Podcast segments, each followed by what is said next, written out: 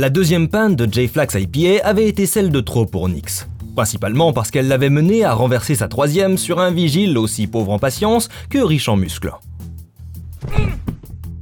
De, toute façon, elle est coupée à la nitro, votre bière lança le garçon à la porte par laquelle on venait de le balancer.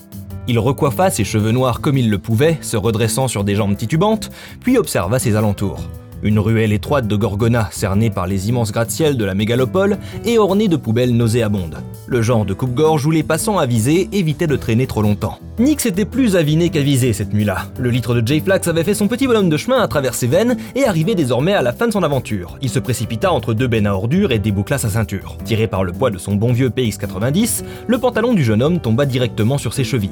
Il s'en rendit à peine compte et se concentra sur une affaire plus pressante. Essayant d'oublier l'odeur des détritus, Nix leva la la tête vers le maigre bandeau de ciel qui séparait les deux gigantesques immeubles bordant la ruelle. La pollution, autant lumineuse qu'atmosphérique, empêchait de voir la moindre étoile. Mais dans l'obscurité, les lumières des nombreux vaisseaux de fret survolant la ville créaient une illusion convaincante. Une de ces lumières lui sembla plus vive que toutes les autres. Nix plissa ses petits yeux bruns. Je vois plus clair ou quoi? On dirait que celle-ci grossit. Le peu de réflexes qu'il lui restait lui permirent de se jeter au sol à la dernière seconde un hovercraft personnel s'écrasa violemment sur les bennes entre lesquelles il se trouvait à peine quelques instants auparavant. Nix écarquilla les yeux sous le choc. Il ne réalisa même pas que ses fesses étaient en contact direct avec le sol crasseux de la ruelle. En face de lui, dans l'épave de l'Overcraft, une jeune femme était inconsciente. Ses cheveux étaient blancs comme l'argent, maladroitement coupés en une frange inégale et trop courte. Un filet de sang coulait de son front, passant des sourcils noirs, des yeux clos aux longs cils, avant de rejoindre des joues saillantes, puis un menton pointu. Les gouttes de sang finissaient par disparaître en s'écrasant sur une combinaison de pilotage noir en matière synthétique. Nix se releva maladroitement, son pantalon toujours sur ses chevilles. Madame, ça va? Évidemment que ça va pas, imbécile Va l'aider Il voulut se précipiter, mais ses pieds se prirent dans son pantalon et il chuta pitoyablement en avant. Elle est là un hovercraft se posa dans la ruelle et deux personnes en descendirent. Un homme et une femme arborant les uniformes bleus des agents de la Corp.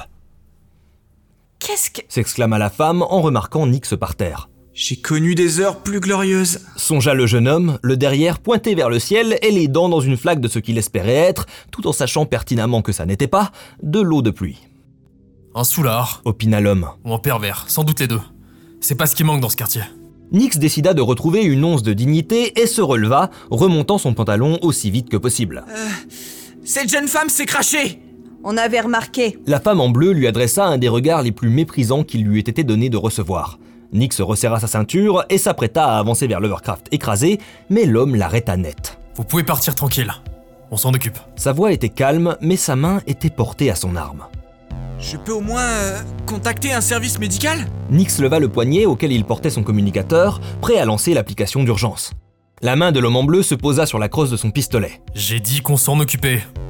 Barre-toi ajouta poliment sa collègue. Nonchalamment, Nix leva ses mains devant lui en haussant les épaules. Ok, ok Je laisse faire les pros. C'est pas mon problème. Exactement. Acquiesça l'homme. Elle entre de bonnes mains. Nix se retourna et s'éloigna de la scène. À nous trois. Entendit-il la femme en bleu s'exclamer. Puis le son familier d'une arme que l'on sort de son étui. La détonation d'un PX-90 résonna dans la ruelle. Puis un deuxième. Finalement, un timide. Nix regretta immédiatement sa tentative, son agilité étant encore clairement sous le coup de la J-Flax. Il avait réussi deux choses, fondre deux trous béants dans une benne à ordures et enrayer son PX-90. Autre réussite phénoménale, énerver deux agents armés de la Corp. L'homme et la femme dégainèrent et pointèrent leurs armes droit vers lui. Nix ferma les yeux. Qu'est-ce que le capitaine va dire quand on retrouvera mon cadavre dans une ruelle à l'arrière d'un bar? Au moins, je serai plus vivant pour me faire engueuler. À moins qu'on ne retrouve jamais mon corps? Ce serait peut-être mieux comme ça. C'est long quand même. Sans doute que le temps a ralenti dans mes derniers moments. Je devrais bientôt voir ma vie défiler devant mes yeux. Je sais pas si j'ai vraiment envie de voir ça. Le temps ne s'était toutefois pas ralenti. Nix finit par ouvrir les yeux.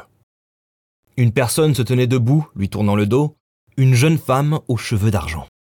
À ses pieds, les deux agents de la Corp baignaient dans une véritable mare de sang, entourés de quatre avant-bras précisément tranchés. Se cligna trois fois des yeux. La scène était aussi gore que surréaliste. La jeune femme mesurait à peine 1m50, était fine comme une allumette et complètement désarmée. Comment elle a pu? Elle tourna robotiquement la tête vers lui. Des yeux rouges le menacèrent. Ses épaules pivotèrent et elle se mit à avancer dans sa direction. Je. J'ai rien vu J'étais même pas là La jeune femme ne s'arrêtait pas. Elle avançait lentement, mais d'un pas déterminé. Nix voulait s'enfuir, mais ses jambes ne répondaient plus. Aucune méprise n'était possible sur ce que dégageaient ses yeux à ce moment. Une pure pulsion meurtrière. Cette fois, je suis foutu Elle s'arrêta à quelques centimètres de lui et leva le bras. Nix voulait fermer les yeux, mais même ses paupières étaient paralysées par la peur. C'est quoi cette meuf? Cette fois-ci, le temps ralentit. Le bras de la jeune femme commença à s'abattre, fendant l'air molécule par molécule.